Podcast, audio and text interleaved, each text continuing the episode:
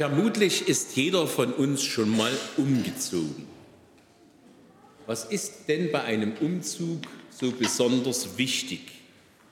Ja, natürlich sollte die neue Wohnung schon vorgerichtet sein. Wer umzieht und dann erst mit Renovierung anfängt, tut sich nichts Gutes. Ich hoffe, niemand musste das schon mal erleben. Ich schon, als ich nach Plauen gezogen bin, in eine Wohnung, die noch nicht renoviert war. War schlimm. Jesus, Jesus ist schon mal vorausgegangen, um uns unsere zukünftige Wohnung im Himmel zu renovieren. Doch noch mehr. Er ist gerade dabei, deine Wohnung zu möblieren. Hast du ihm schon mal gesagt, was du unbedingt drinne brauchst oder draußen herum? Ich freue mich jedenfalls, wenn ich dann mal einen schönen Ausblick hätte. Wir hören den Predigtext aus Johannes 14 nach der Übertragung Hoffnung für alle.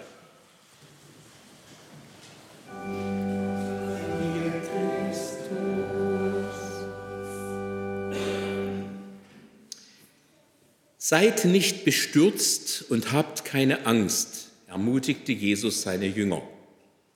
Glaubt an Gott und glaubt an mich. Denn im Haus meines Vaters gibt es viele Wohnungen. Sonst hätte ich euch nicht gesagt, ich gehe hin, um dort alles für euch vorzubereiten. Und wenn alles bereit ist, werde ich zurückkommen um euch zu mir zu holen. Dann werdet ihr dort sein, wo ich bin. Den Weg kennt ihr ja. Nein, Herr, widersprach Thomas, wir wissen nicht einmal, wohin du gehst. Wie sollen wir dann den Weg finden? Ich bin der Weg. Ich bin die Wahrheit und ich bin das Leben. Ohne mich kann niemand zum Vater kommen. Wenn ihr mich wirklich kennt, werdet ihr auch meinen Vater kennen. Ja, ihr kennt ihn jetzt schon und habt ihn bereits gesehen. Da bat Philippus, Herr, zeig uns den Vater, dann sind wir zufrieden. Hm, Zeile verrutscht. Jesus antwortete, ich bin der Weg, ich bin die Wahrheit und bin das Leben. Ohne mich kann niemand zum Vater kommen. Wenn ihr mich wirklich kennt, werdet ihr auch meinen Vater kennen. Ja, ihr kennt ihn jetzt schon und habt ihn bereits gesehen. Da bat Philippus, Herr, zeig, das hatte ich schon gelesen. Sorry. Äh, ja, zeig uns den Vater, dann sind wir zufrieden. Jesus entgegnete ihm, ich bin nun schon so lange bei euch und du kennst mich noch immer nicht, Philippus? Wer mich gesehen hat, der hat auch den Vater gesehen. Wie also kannst du bitten, zeig uns den Vater? Glaubst du nicht, dass ich im Vater bin und der Vater in mir ist? Was ich euch sage, habe ich mich, mir nicht ausgedacht. Mein Vater, der in mir lebt, redet und handelt durch mich. Glaubt mir doch, dass der Vater und ich eins sind. Und wenn ihr schon meinen Worten nicht glaubt, dann lasst euch doch wenigstens von meinen Taten überzeugen. Ich sage euch die Wahrheit. Wer an mich glaubt, wird die gleichen Taten vollbringen wie ich, ja sogar noch größere denn ich gehe zum Vater.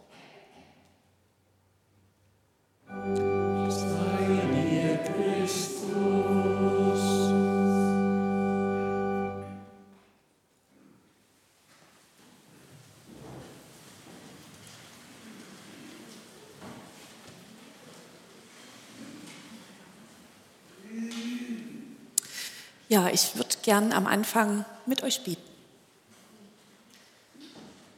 Guter Gott, ich danke dir dafür, dass du da bist.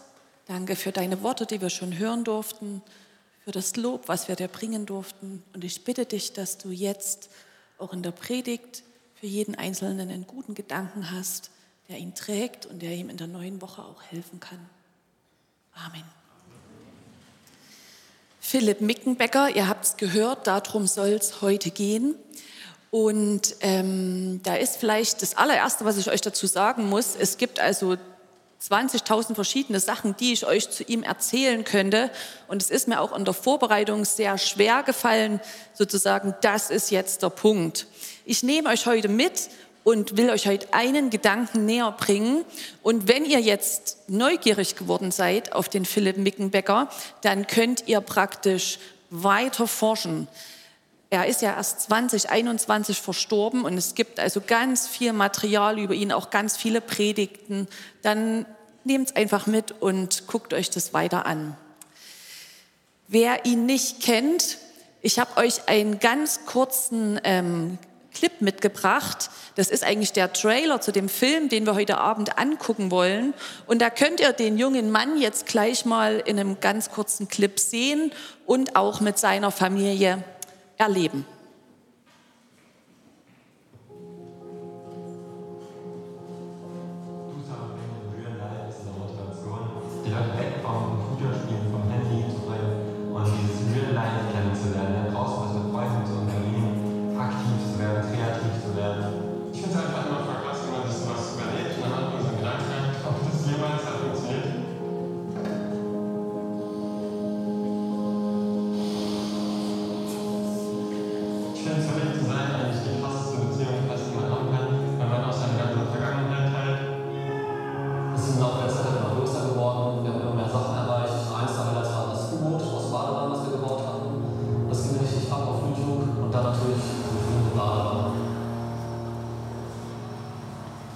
Ich habe jetzt, glaube ich, vor etwa einem halben Jahr meine dritte Krebsdiagnose bekommen.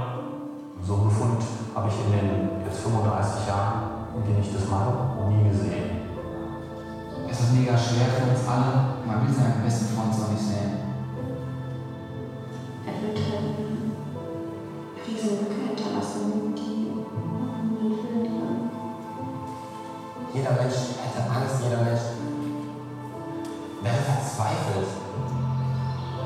Ich lege so in Gottes Hände und ich vertraue darauf, dass er mich dadurch spricht, dass er mein Arzt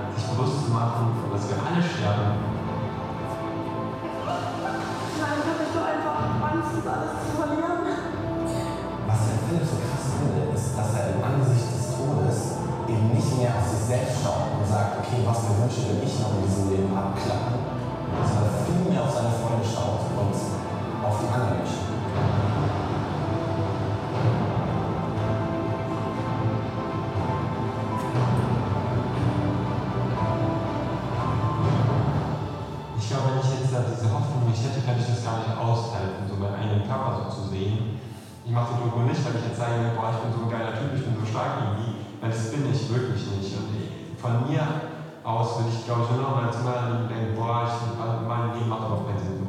Wenn er noch einen Plan äh, nicht auf der Erde hat, solange er den Plan hat, wird er mich äh, da durchtragen.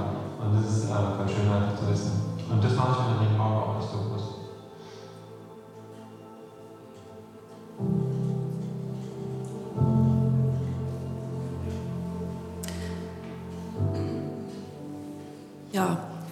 Mickenbecker. Ihr habt ihn gesehen, das war der junge Mann im grünen Pulli. Er ist 1997 geboren und ist ein Zwilling gewesen, also hat auch einen Zwillingsbruder, Johannes, und es gibt noch eine kleine Schwester dazu, die Ellie. Ähm, die drei sind sehr alternativ aufgewachsen. Die Eltern haben sie nämlich die ersten vier Jahre nicht in die Schule geschickt, sondern haben gesagt, geht mal raus in die Natur, macht's euch schön in der Natur. Und ähm, lasst es euch dort gut gehen.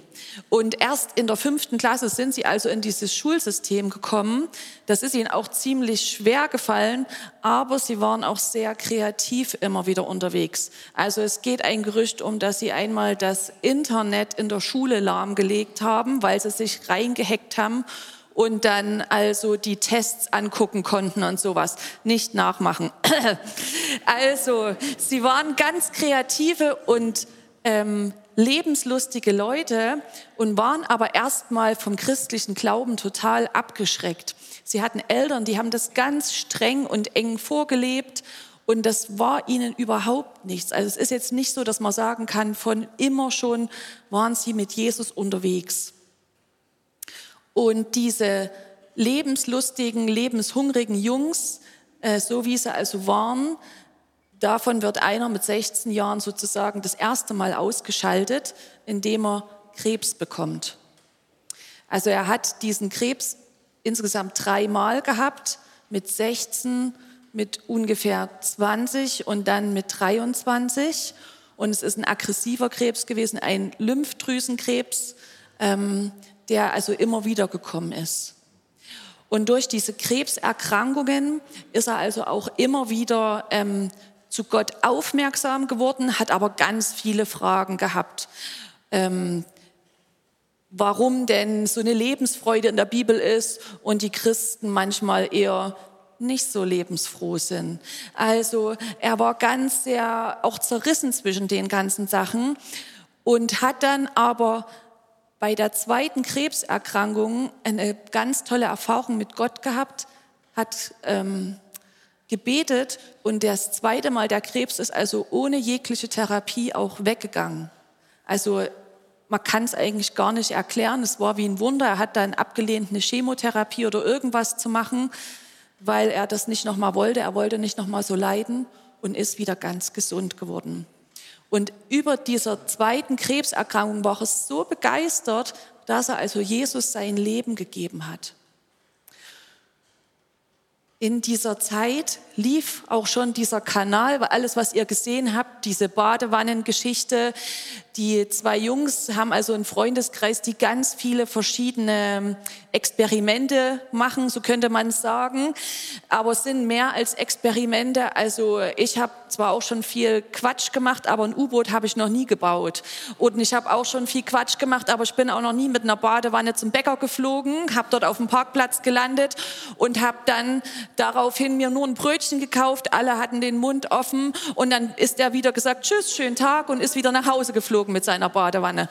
Also das habe ich alles nicht gemacht, obwohl ich mir auch einbilde, ein kreativer Kopf zu sein. Ihr merkt, da ist noch mal was ganz Besonderes auch in die beiden hineingelegt worden.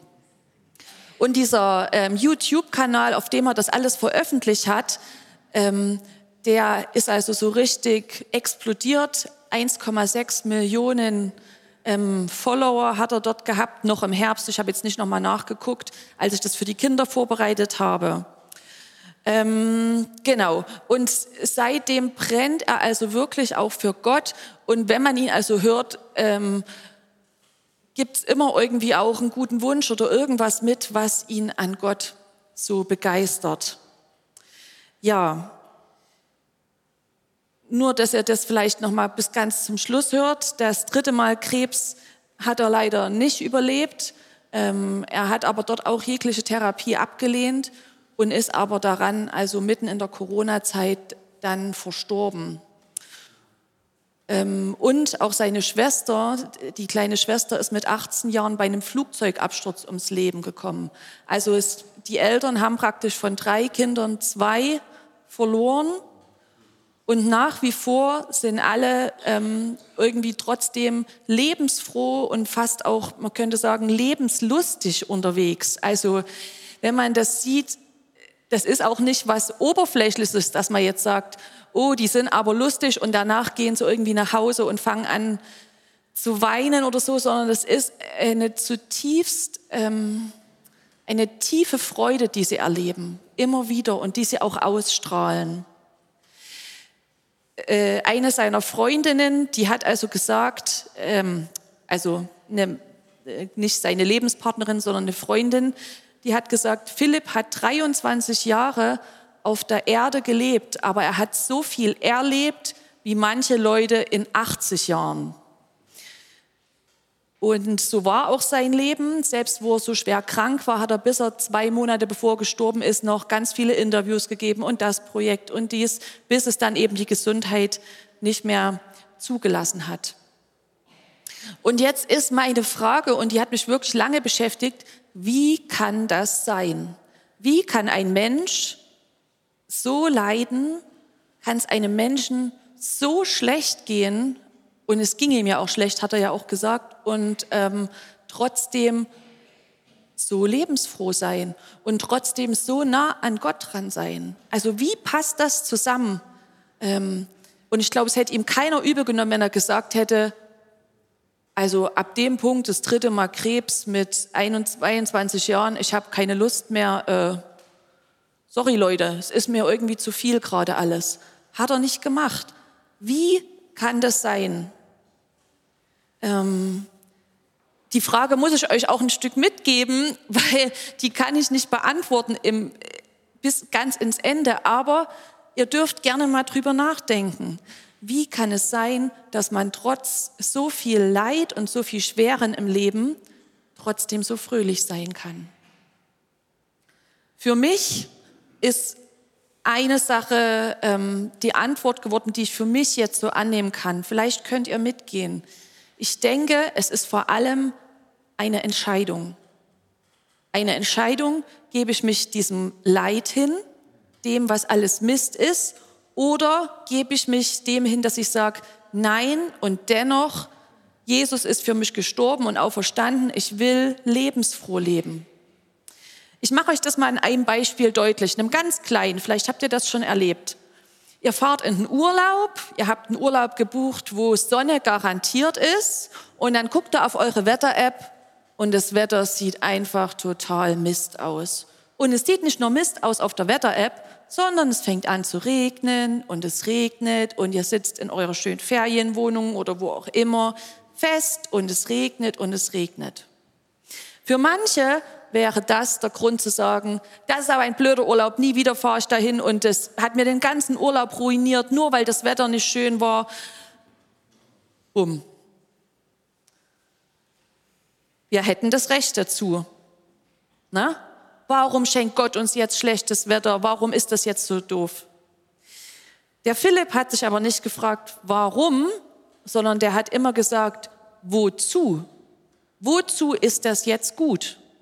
Und diese Frage kann ich mir auch beim schlechten Wetter stellen. Wozu schenkt Gott mir im Urlaub jetzt schlechtes Wetter?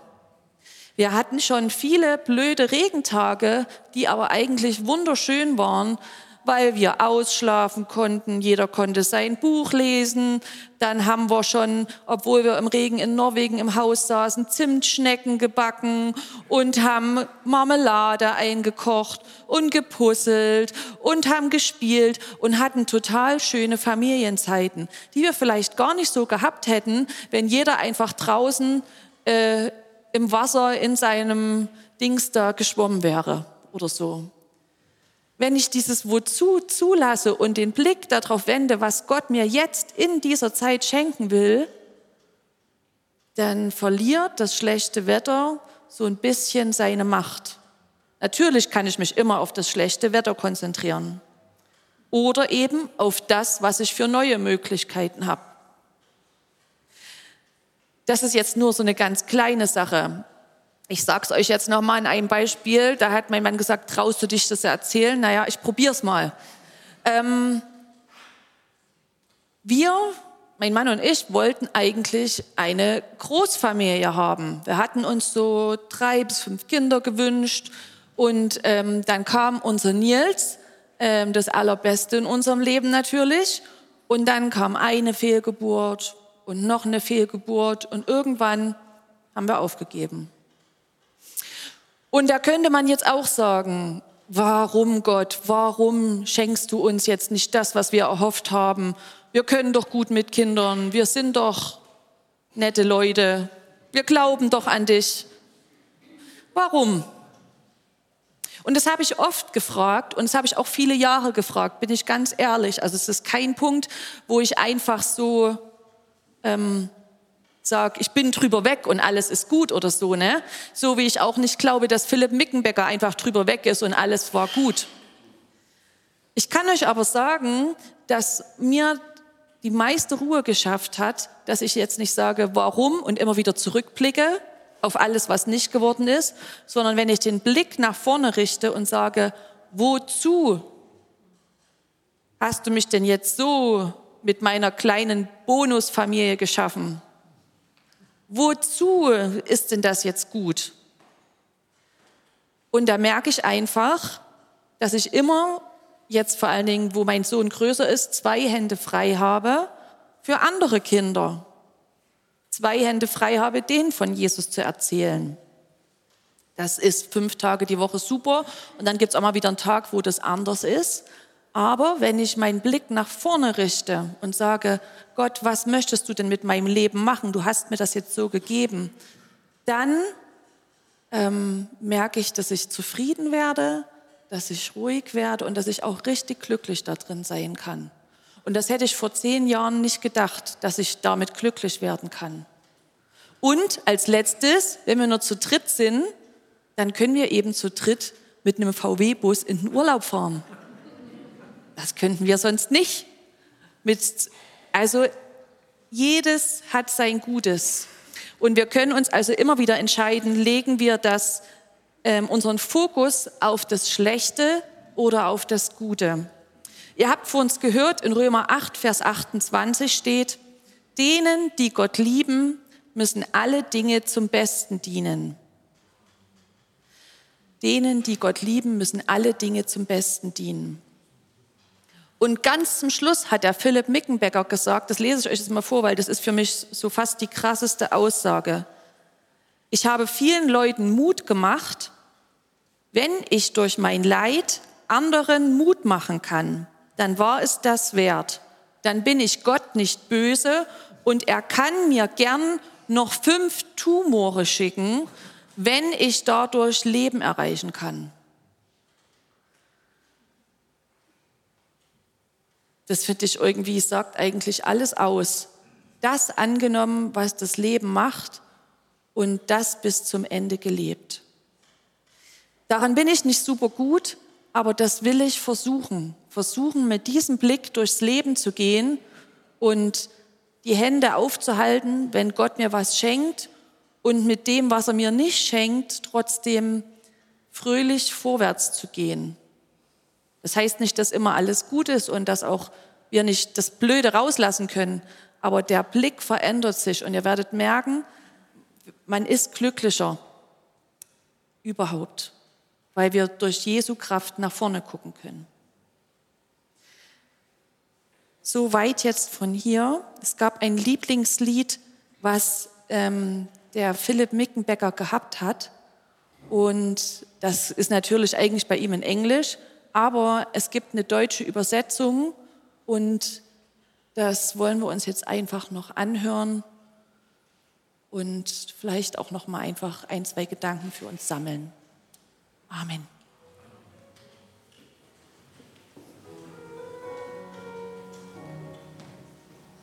Wir